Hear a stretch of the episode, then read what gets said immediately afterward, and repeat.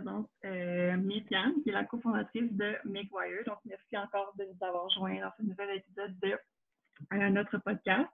Je pense qu'on pourrait commencer juste par euh, vous qui présenter un peu c'est quoi l'entreprise pour les élèves qui ne savent pas c'est quoi un peu quels produits vous vendez, puis un peu vos valeurs aussi. donc, c'est ça. En fait, McGuire, c'est une entreprise qui fait des chaussures puis des accessoires en cuir haut de gamme. Euh, mais à prix juste. Euh, donc, notre concept, c'est qu'on produit dans les mêmes usines que nos marques préférées, euh, mais on arrive à vendre environ 50% moins cher grâce à notre modèle d'affaires. C'est-à-dire qu'on ne fait pas partie un peu du, du retail traditionnel. Mm-hmm. On n'a pas de distributeur, on n'a pas d'agent, on ne vend pas dans d'autres boutiques que les nôtres. Puis ça, ça nous permet de garder le contrôle sur la, l'expérience client, mais aussi sur la qualité des produits puis les prix.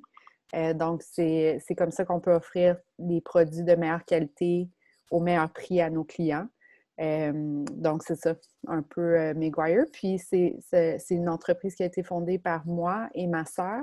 Puis, Maguire, c'est notre nom de famille. Donc, on ne s'est pas cassé la tête, on a juste pris notre nom de famille. Puis, puis c'est ça. C'est comme ça que l'entreprise a débuté. Ça a commencé en quelle année? Donc, euh, en 2016, j'ai laissé mon emploi chez Aldo. Donc, je travaillais chez Aldo pendant mm. euh, plus de cinq ans. Euh, puis, je trouvais que c'est ça, j'avais comme atteint le but de le bout de ma carrière, si on veut.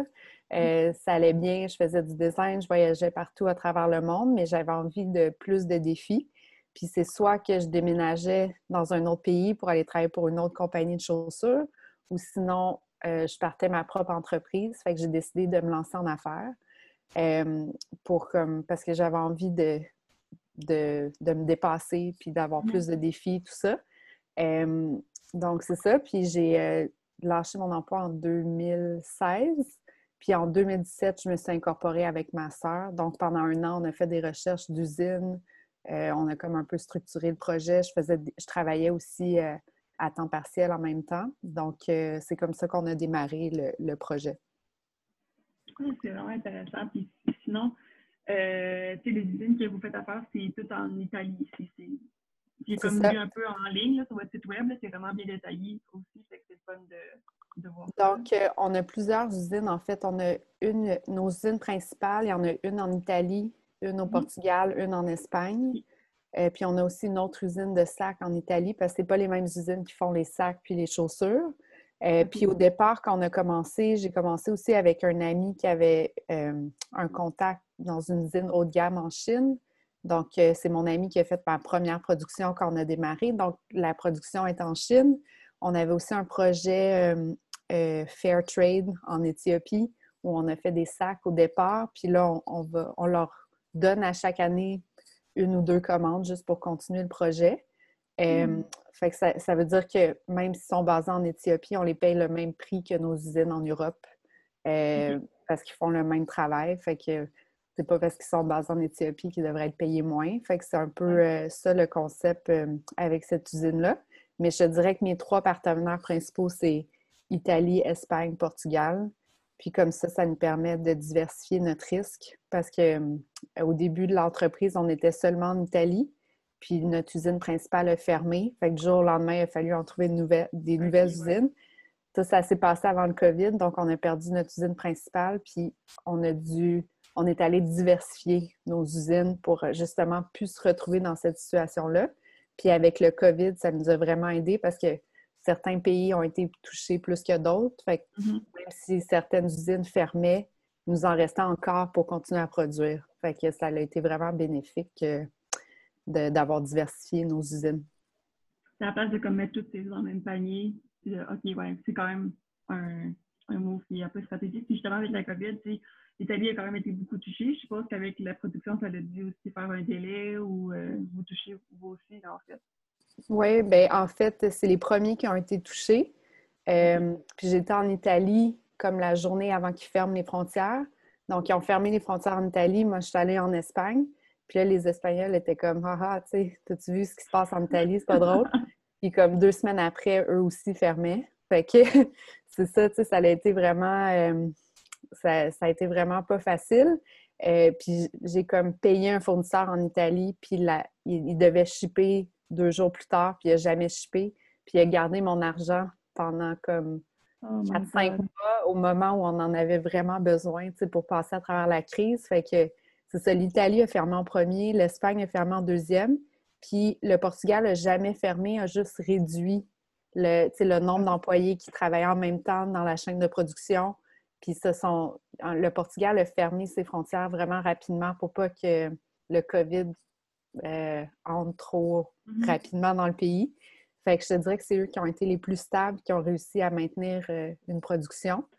Mais il me disait, tu sais, demain matin, il y a une personne de notre équipe qui a le COVID. Il faut qu'on ferme notre usine pour deux semaines. Fait qu'on n'est on est toujours pas à l'abri d'une fermeture euh, inattendue à tout moment. Oh mon dieu, c'est tellement fou, là. Juste que ça entraîne, c'est comme une boule de neige, là. Donc, il y a tellement un truc qui entraîne d'autres trucs. Donc, ouais. en plus de ça que ça se passe à, tellement de kilomètres, ça nous atteint aussi ici. C'est comme pas de contrôle. Puis, euh, on a aussi une usine au Canada qui fait une botte d'hiver. C'est un projet spécial qu'on fait avec euh, l'usine de Pajor. Parce que ce qu'il faut savoir, tu sais, les gens parlent souvent Ah, pourquoi vous ne produisez pas au Canada? C'est parce que la plupart des usines au Canada sont, appartiennent à une marque. Donc, la Canadienne va avoir sa, son usine, mm a son usine. Euh, puis c'est ça, fait qu'on ne peut pas, comme marque indépendante, juste arriver puis produire dans leurs usines à eux parce que c'est pour leur production. Euh, mais euh, dans le fond, ma première job en sortant de l'école, c'était travailler chez Pajor donc, euh, je les connais, ça fait plus de dix ans. Puis, c'est comme ça qu'on a, on a fait le partenariat. Fait que c'est ça, c'est un projet spécial qu'on fait avec eux, mais je fais juste un style. Puis, euh, c'est ça, ça fait déjà, je pense que c'est la quatrième année cette année qu'on fait ce projet-là, puis ça fonctionne toujours aussi bien. fait que c'est ça, c'est possible, c'est juste que faut prendre des ententes avec les marques. puis c'est ça qui peut être un peu plus compliqué. Puis, tu sais, comme là, vous avez parlé de Pajor, aussi Aldo. Au niveau de vos expériences pensez que vous avez l'air d'avoir un peu euh, touché beaucoup à la chaussure, en fait. si vous voulez nous en parler peut-être plus pour que, comprendre votre background avec votre expérience aussi. Euh, c'est ça. Moi, en fait, euh, j'ai étudié le design industriel à l'Université de Montréal. Puis c'était toujours dans le but de devenir designer de chaussures parce qu'à l'époque, il n'y avait pas de formation. Tu sais, il y avait des formations pour devenir cordonnier, mais pas nécessairement pour devenir designer de produits ou de chaussures. Puis je savais que beaucoup euh, de designers industriels étaient designers de chaussures chez Nike, Adidas, tout ça. Fait que j'ai décidé d'aller étudier ça pour essayer de faire euh, du design de chaussures. Euh, puis après ça, après avoir terminé mes études, j'ai travaillé chez Pajor. Puis ensuite de ça, je suis allée étudier un an à Londres au Cornwiners College, qui est l'école où euh, Jimmy Choo a étudié. C'est une école spécialisée dans la chaussure. Donc là-bas, ce qui est spécial, c'est que tu as toutes les machines. Fait que tu apprends comment monter les chaussures, comment faire les patrons. Euh, fait que tu apprends tout de A à Z. Puis le projet final à la fin de ton année, c'est de faire une collection de chaussures.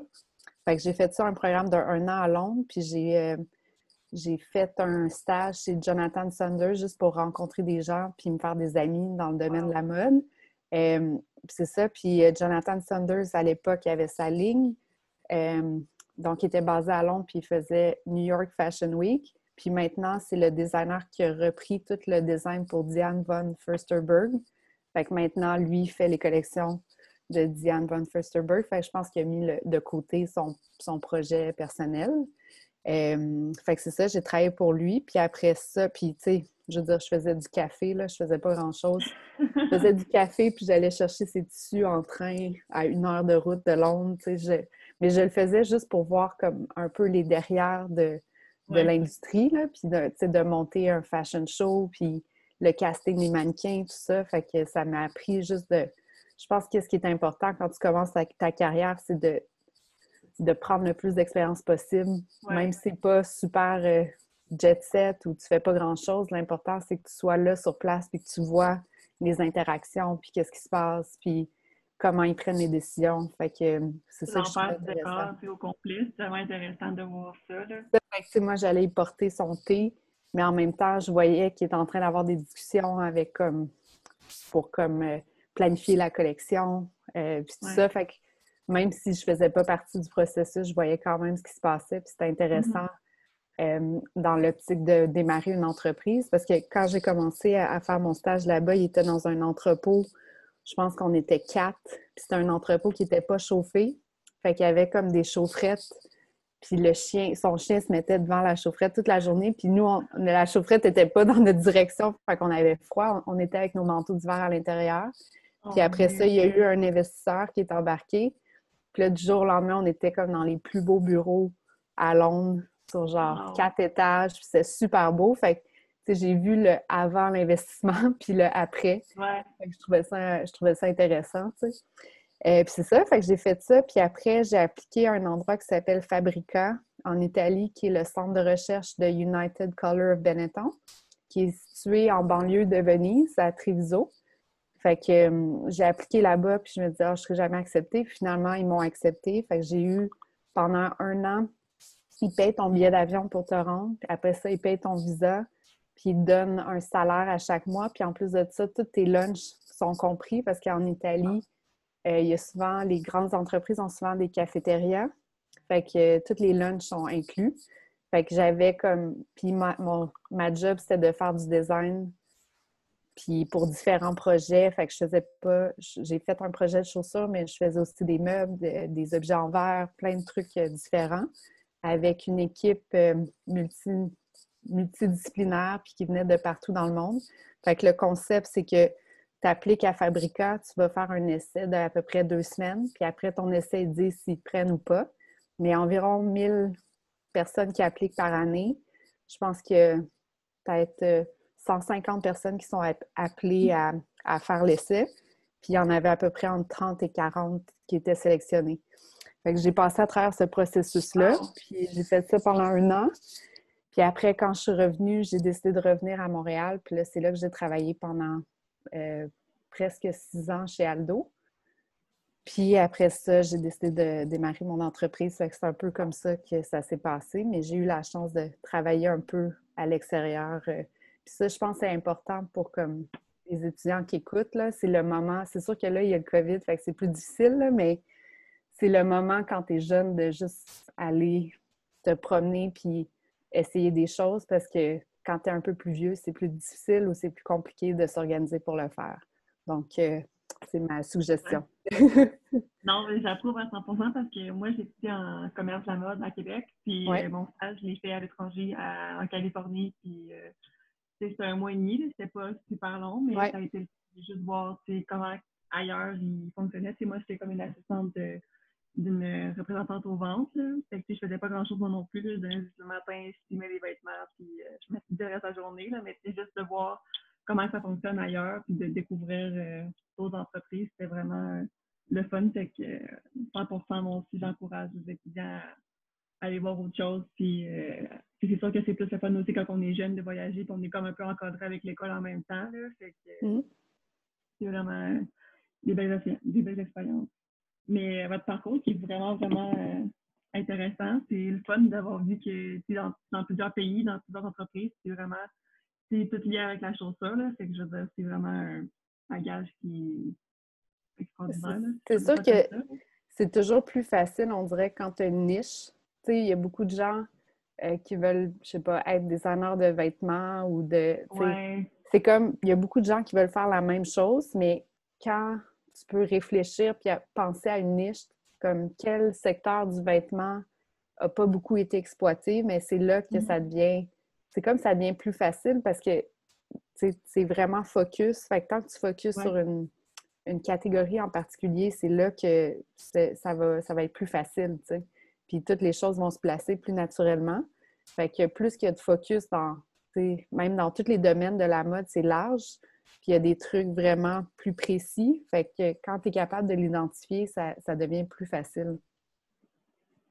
Oui, c'est vrai, je n'avais pas pensé à ça. Mais puis, il y a aussi moins de monde qui sont en compétition, on peut dire ça comme ça. Fait que c'est vrai que c'est. Mm. Je n'avais pas pensé à ça. Oui. puis, euh, sinon, en fait, pour euh, je me demandais, c'est quoi qui vous inspire aussi à faire euh, vos designs? Avez-vous une idée toujours en tête? Est-ce que c'est que c'est vous qui faites les designs c'est quelqu'un d'autre? Est-ce que vous vous consultez entre équipes? C'est quoi, quoi votre processus, dans le fond, euh, pour faire une chaussure, mettons, de, du design jusqu'à la production? C'est pas ça comme ça? C'est ça. Donc, euh, au départ, c'était juste moi qui faisais le design parce que je suis designer de formation à la base. Puis j'ai fait, chez Aldo, je faisais juste du design toute la journée. Fait que c'était vraiment comme ma spécialité, je dirais. Sauf que en évoluant, quand la compagnie a commencé à grandir, bien, j'avais plus autant de temps à passer sur le design. Fait que maintenant, j'ai comme euh, une assistante qui m'aide avec le design. Puis même avant que j'aie une assistante, tout le monde de l'équipe participait toujours euh, aux discussions sur le produit. Fait que je faisais les sketchs, mais après ça, c'est une discussion sur qu'est-ce qu'on fait, est-ce qu'on fait ça ou on fait tel autre truc. Euh, fait que c'est ça. Fait qu'en ce moment, oui, j'ai quelqu'un qui m'aide avec le design, mais au début, non. Euh, puis nous, ce qu'on essaie de faire, c'est toujours de penser à chaque saison, c'est quoi les items de la saison que tu as vraiment envie d'avoir, puis qui sont disponibles juste à des places où ça coûte vraiment cher, tu peux pas te l'offrir. Mm-hmm. Fait que c'est un peu ça notre mindset. C'est comme, c'est quoi le hit item de la saison que tu as envie de porter tous les jours avec tous tes vêtements? Fait qu'on essaie toujours de penser à ça quand on développe des produits. Fait pour développer l'essentiel. Parce que dans notre modèle d'affaires, on n'a pas vraiment de, de place pour les rabais. Fait qu'on fait deux ventes d'échantillons par année au mois de février puis au mois d'août. Sauf que à part ça, on n'a pas une culture d'entreprise où tu es toujours en sol toutes les semaines, tous les jours. Euh, puis c'est pour pas endommager l'image de la marque. Si tu es toujours en sol, en année, tes clients attendent que tu sois en sol. Fait que ce qui se passe, c'est que les compagnies vont monter leur prix pour après ça les mettre en sol deux semaines après. Sauf qu'en réalité, le prix qui est en sol, c'est le vrai prix que les gens auraient dû payer dès le départ. Fait nous, on ne veut pas encourager ça. On essaie de mettre un prix juste dès le départ, mais ça fait que, vu qu'on n'a pas de mécanisme de sol, il faut vraiment essayer de penser à ce que les gens vont vouloir puis vont acheter. Puis on peut pas trop... Euh, il n'y a pas trop de place à faire des items qui vont durer juste comme deux, trois mois, qui sont le hit item pendant deux, trois mois, puis après ça, ils meurent. Fait qu'on essaie de penser aux items de la saison que tu vas pouvoir porter un an au moins ou deux ans euh, fait comme ça, nous, ça nous permet de le garder dans nos, euh, dans nos produits pendant un an à plein prix, puis il va continuer à vendre constamment. Fait que c'est comme ça qu'on essaie de penser chaque produit. Puis, euh, parce que j'ai vu aussi des endroits où il y avait beaucoup, beaucoup de produits, ça devient un peu difficile pour le client de savoir ce qu'il veut parce qu'il y a tellement d'options. Tu veux t'acheter un loafer, mais il y en a comme 10, fait que tu ne sais pas lequel choisir. Fait que nous, à la place, on essaie de prendre nos deux meilleures options, tu sais. Un à bout carré, un à bout rond. Fait qu'ils ne sont pas en compétition, c'est pour deux clients différents. Fait qu'on essaie vraiment de penser à qu'est-ce que c'est quoi l'essentiel qui va couvrir un, un, territoire assez large, mais qui vont, qui vont pouvoir rester à travers les saisons. Fait qu'on a des styles qu'on a, ça fait déjà trois ans, puis on ne on les a pas changés, puis ça devient comme des classiques euh, de la marque. Euh, puis à chaque saison, on, on essaie d'innover puis d'amener des nouveaux articles, mais quand ça fonctionne, les gens peuvent le vouloir pendant deux, trois ans. Ça peut aussi vouloir dire que les gens euh, vont pouvoir porter leurs produits pendant deux, trois ans sans devoir le remplacer. Fait qu'on trouve ça euh, intéressant. On essaie de, penser dans cette optique-là quand on design. un truc que je trouve fun aussi, c'est que moi, je suis la page Instagram de Maguire, puis il y a souvent des petits questionnaires comme Ah, lesquels vous préférez, puis ça, c'est le fun aussi d'interagir avec la clientèle, puis de savoir qu'est-ce qu'elle préfère aussi. Là. Fait que ça, c'est une partie que je trouve super la fun. Toutes les behind the scenes que vous faisiez, c'est le fun aussi de comprendre c'est quoi c'est l'essence de l'entreprise. Fait que je vais juste donner un thumbs up. c'est vraiment le fun à, à. Puis les clients aussi, moi en tant que consommatrice, j'aime ça pouvoir donner mon, mon input une compagnie que je trouve intéressante ou que j'aime. C'est sûr que pour les clients qui achètent souvent, ben, c'est le fun aussi qu'ils peuvent donner euh, leur opinion. C'est ça, puis moi, c'est le genre de truc que je voulais voir avant d'avoir une entreprise. je suivais plein de pages pour essayer de voir c'est quoi les collections qui s'en venaient, mais c'était dans mm-hmm. un but de recherche pour la job que je faisais. J'essayais de voir les marques, qu'est-ce qui s'en venait, tout ça. Puis je, je remarquais qu'il n'y a pas beaucoup de gens qui montrait euh, le bien de scene, puis les produits qui s'en viennent bientôt. Tout ça, c'est souvent c'est caché parce que les produits sont faits un an à six mois à l'avance. Euh, fait que ça donnerait le temps au compétiteur de copier le produit. Puis, c'est pour ça que souvent, quand tu travailles dans des compagnies, euh, tu signes des contrats pour rien montrer. tu ne peux pas rien divulguer euh, sur tes médias sociaux personnels aussi. Tandis que nous, vu qu'on travaille très près de la saison, même si on monte un produit, les gens, dans le cycle normal, n'ont pas le temps de le copier ou vont le copier, puis il va arriver après un autre. Fait que c'est pas grave. Fait que ça nous permet d'être beaucoup plus transparent puis de montrer plus d'affaires euh, par rapport à nos produits que nos compétiteurs ne peuvent pas euh, se permettre. Fait que je te dirais que c'est pour ça que tu vois autant de choses sur notre euh, Instagram. Ouais, c'est bon à savoir parce que moi en tant que consommatrice, je trouve ça vraiment le fun de voir ça. Puis en plus, de, de, plus en plus, c'est important la transparence aussi des entreprises par rapport à leur clientèle, de vraiment savoir qu'est-ce qu'ils achètent et comment c'est fait. C'est pour ça que je trouve ça vraiment vraiment intéressant. Est-ce qu'au niveau de la production, vous travaillez beaucoup en gestateur ou euh, il y a quand même beaucoup de précommandes que vous faites aussi? comment vous fonctionnez par rapport à, ça? Euh, ben c'est ça. Fait que là, on a beaucoup de précommandes, puis souvent, c'est parce qu'on est en, retard ou on n'a pas eu l'argent, parce qu'on est en croissance rapide. Fait que des fois, quand tu es en croissance, tu t'attendais pas à avoir autant de succès avec un produit aussi rapidement. Puis vu que le succès est rapide, mais ben, ça nous donne le temps de recommander une deuxième ou une troisième fois. Fait que c'est ça qui se passe avec nos bottes d'hiver en ce moment. C'était euh, la raison pourquoi on n'en avait pas commandé tant que ça, c'est qu'au moment qu'on les a commandés, c'était en plein milieu du COVID. Euh, puis là, on n'avait pas nécessairement l'argent pour comme. Parce que pour commander une production, quand tu es une petite entreprise, tu n'as pas beaucoup d'entente de paiement. Fait qu'il faut que tu payes d'avance une grosse partie de la mm-hmm. production. Puis on n'avait pas cet argent-là euh, à ce moment-là. Fait qu'on a décidé de juste faire des petites quantités, puis on s'est dit on va recommander si jamais c'est un succès. Fait que pour nos bottes d'hiver, il y a certains modèles que ça fait trois fois qu'on commande. Fait que c'est pour ça qu'ils sont toujours en pré-vente, c'est qu'on reçoit une batch, puis elle est déjà toute vendue, on la ship, puis après ça, on repart une autre précommande pour les autres qui veulent l'avoir. Euh, fait que ça, c'est une manière de pouvoir grandir de manière autonome sans emprunter trop d'argent ou sans vendre des actions euh, dans l'entreprise. Puis, euh, ou sinon, souvent, c'est comme là, on fait l'été. Habituellement, l'été devrait être finalisé autour du mois de septembre.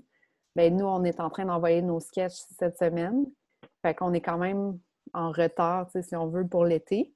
Euh, mais on va arriver juste à temps. Fait que, ça nous a permis de vraiment voir euh, c'est quoi les habitudes des gens en ce moment. Fait que là, on, se dit, OK, les gens sont encore confinés. Tu sais, j'avais pris ma décision il y a un an ou il y a six mois, j'aurais, peut-être pensé que toutes les choses seraient revenues à la normale rendues à l'été. Là, en ce moment, on se dit, ah, ben peut-être pas. Fait qu'on focus plus sur des flats, des sites que tu peux mettre à la maison. Fait que ce qu'on a fait, c'est vraiment adapter notre design à notre réalité à nous, tu sais on est comme une gang de filles qui travaillent ensemble, fait qu'on on peut échanger sur euh, le type de chaussures qu'on a envie de porter par rapport à la situation actuelle. Fait qu'on a, c'est ça, on a juste adapté nos produits à ce qu'on vit, puis euh, on essaie de faire des trucs excitants, même si pour, même si ce ne sera pas pour sortir nécessairement comme dans un bar ou euh, dans un restaurant, tu on se dit, ah, ben, tu vas pouvoir aller au parc avec tes amis, ça va être pratique, mais ça va être cool. Fait que c'est ça, on essaie de penser à, la nouvelle vie qu'on a, puis comment on peut rendre ça excitant, puis euh, que ça soit que ça, ça soit un achat euh, qui fait du sens avec ce qu'on vit. Là. Parce qu'on essaie toujours de penser à ce que, les gens vont vraiment utiliser. Fait que, avant, on avait une, catégorie euh, pour il y avait beaucoup de gens qui venaient nous voir pour des mariages puis des événements spéciaux. Fait ça leur donnait une raison de s'acheter une, paire de talons. Là, il y en a beaucoup moins. Fait on a réduit le nombre de, chaussures pour les mariages, puis on a augmenté le nombre de chaussures pour comme marcher de chez vous au dépanneur. fait que, fait que c'est ça. Puis, tu sais, des fois, je me promène à Montréal, puis je vois des gens justement qui ont l'air d'être avec mes chaussures, mais qui ont l'air d'être allés juste au coin de la rue chercher du pain puis revenir. Fait à chaque fois que je vois ça, je me dis, OK, mais nos chaussures sont assez confortables pour que ça soit aussi le genre de truc que tu mets pour juste sortir au coin de la rue. Fait que c'est ça, en ce moment, on fait des designs en pensant à ça. Puis, euh, c'est ça, puis on n'exclut pas le fait que ça peut peut-être réouvrir, mais on, pense que les, les la garde-robe des gens ont quand même beaucoup changé euh, à travers les mois. Oui, vraiment. Il faut, vraiment que tout le monde s'adapte à la demande aussi. Là. Fait que mm. tellement comme tout changer nos habitudes que on n'a pas le choix non plus de s'adapter. sinon, là, vous avez une boutique à Montréal, une boutique à Toronto, si je ne me trompe pas. C'est bien ça? Oui. Fait qu'on a ouvert la boutique. Oui? alors, je vais dire, si vous pensiez en ouvrir d'autres dans un futur, ou euh, là, vous avez quand même aussi beaucoup de, de pop-up, comme ça, vous me disiez, pour euh, vendre des échantillons ou euh, autre. Fait que c'est ça, là, on, regarde pour ouvrir à New York. parce que en ce moment, ça va pas bien dans le marché. Il y a beaucoup de, de locaux qui étaient super chers à New York que les prix commencent à baisser. Fait qu'on voit plutôt que de voir ça comme c'est un danger, on voit ça comme une opportunité d'arriver au bon moment puis négocier un loyer qui fait où le prix fait plus de sens qu'avant la crise. Euh, fait que c'est ça. Fait qu'on, avec notre investisseur, on est en train d'élaborer une stratégie pour aller à New York. Fait qu'on a déjà comme euh, des choses de mise en place pour euh, ouvrir au moins un pop-up. Puis après ça, on verra si ça se transforme en boutique permanente. Mais on, ça, on pense que le retail a changé, puis il y a beaucoup de gens qui m'approchent pour que j'ouvre d'autres boutiques à travers le Québec. Mais pour nous, notre but, c'est d'avoir comme une boutique par région qu'on veut attaquer. Puis après ça, le reste des ventes se font en ligne. Puis avec mm-hmm. la pandémie, mais on voit qu'il y a un gros switch vers les ventes en ligne. Fait que, fait que c'est ça. Fait que, tu sais, je sais que ça, va mal pour plusieurs personnes, puis c'est souvent ça les conversations qu'on entend, mais pour nous, ça va super bien. Fait qu'on va en profiter pour utiliser ça comme un, levier pour propulser notre marque euh, ailleurs. Fait que, mm-hmm. euh, que c'est ça. C'est là-dessus qu'on travaille en ce moment. Ah, c'est vraiment fun d'entendre. En sachant qu'il y a tellement d'entreprises qui ont la difficulté que pour vous, ça va bien. C'est vraiment, vraiment, vraiment fun euh, à entendre. J'ai hâte de voir si. Euh, Oups! Non, je t'ai manqué parce que je pense que l'écran. Le, Wi-Fi. Euh... Ouais. non, je voulais juste dire que c'est vraiment le fun de voir que Meguire, c'est bien quand on entend tellement d'entreprises qui ont dû malheureusement fermer ou euh, d'être capables de soutenir leur compagnie. Et je trouve ça vraiment, vraiment super euh, le fun de voir que pour vous, ça va bien. Puis euh, j'ai vraiment hâte de voir si votre projet va pouvoir se concrétiser pour Mais Je pense qu'il y a beaucoup d'entreprises qui vont pas bien parce qu'ils étaient coincés dans l'ancien système où il n'y avait pas de vente en ligne, où toutes les ventes passaient en. Avant, le retail, c'est d'avoir le plus de. Il y avait ça le plus de doors. Il fallait que tu aies le plus de portes possible dans le plus de centres d'achat possible. Tu peux même en avoir deux magasins dans un centre d'achat pour avoir plus de trafic. Mais là, avec en ligne, tout est venu changer, sauf que ces compagnies-là étaient avec des beaux commerciaux de 10 ans, 15 ans, 20 ans. Fait que du jour au lendemain, même s'ils voulaient être agiles, ils ne pouvaient pas être agiles. Fait que c'est triste parce que dans plusieurs cas, c'est, je veux dire, c'est pas leur faute, ils sont pris dans un système qui joue contre eux. Euh, puis la plupart de, de ces entreprises-là essayaient de sortir tranquillement de ces baux-là en respectant les lois, puis en laissant pas trop de gens tomber. Euh, euh, parce que aussi, c'est sûr que si tu, fermes des magasins, il y a aussi certains emplois qui se perdent, mais qui se recréent ailleurs dans l'entreprise, dans le, le commerce en ligne. Euh, fait que c'est ça. Fait que c'est sûr que quand tu as un immense. il y a quelqu'un qui me dit, tu sais, moi j'ai comme un immense paquebot, là. Mon entreprise comme un immense paquebot, puis je peux pas le, freiner du jour au lendemain. Même si je mets les freins, il va continuer à avancer. Tandis que nous, on a un petit bateau agile qui nous permet encore de, de se... Fait ça n'a pas été compliqué pour nous quand les magasins ont fermé de se virer de bord puis adapter nos produits, euh, changer comme nos manières de faire, changer la manière qu'on communique avec nos clients. Fait que, c'est ça, je pense que c'est ça qui a été euh, avantageux pour nous. Tellement aussi arrivé du jour au lendemain que c'était un peu difficile pour les plus grosses entreprises. Il y a tellement de personnes impliquées de se revirer. Même si même en janvier, on savait même pas euh, que ça allait prendre toute cette ampleur-là, sais. Mais tu sais, pour te donner une idée, avant, là, quand ils faisaient des travaux sur Saint-Laurent, puis qu'ils fermaient la rue pendant une journée, moi, je paniquais. J'étais comme, j'ai perdu tellement de ventes. Je, paniquais complètement. Puis maintenant, je panique plus parce que tout le modèle de l'affaire a changé, tu sais. Oups.